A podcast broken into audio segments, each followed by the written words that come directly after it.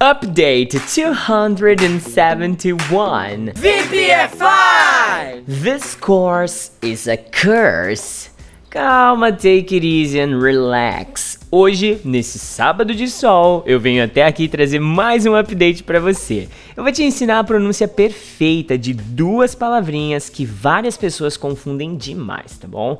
O course, que significa curso, e o curse, que todo mundo pronuncia como curso, mas que significa maldição. Sem mais delongas e grandes firulas, eu vou direto ao ponto, hein?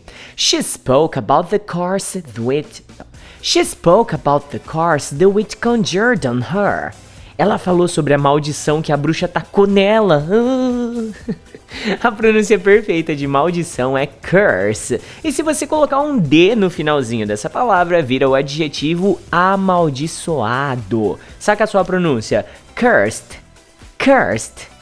O que pouquíssimas pessoas sabem sobre essa tal palavra curse é que ela também pode ser traduzida por praga, blasfêmia e menstruação.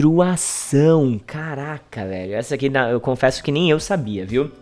Foi uma pesquisa que eu fiz aqui no meu dictionary e me ensinou isso. E pior ainda, hein? Se menstruação não foi suficiente para deixar você de boca aberta, como verbo essa palavra pode significar xingar, maldizer, praguejar, amaldiçoar. Hum. Então, ó, cuidado para não pegar um contexto diferente e traduzir de uma forma equivocada, tá bom?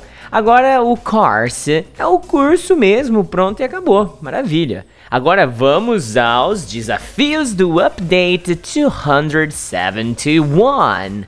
1. Quantos cursos essa maldita escola tem? Não tô falando do VIP5, viu, gente? 2. Meu curso acaba em dezembro. 3. Você ouviu falar sobre a maldição do espelho? É isso aí, VPFire. Daqui a pouco chega Teacher Juan no pedaço com o Update 272 e Teacher Baby com 273, alright?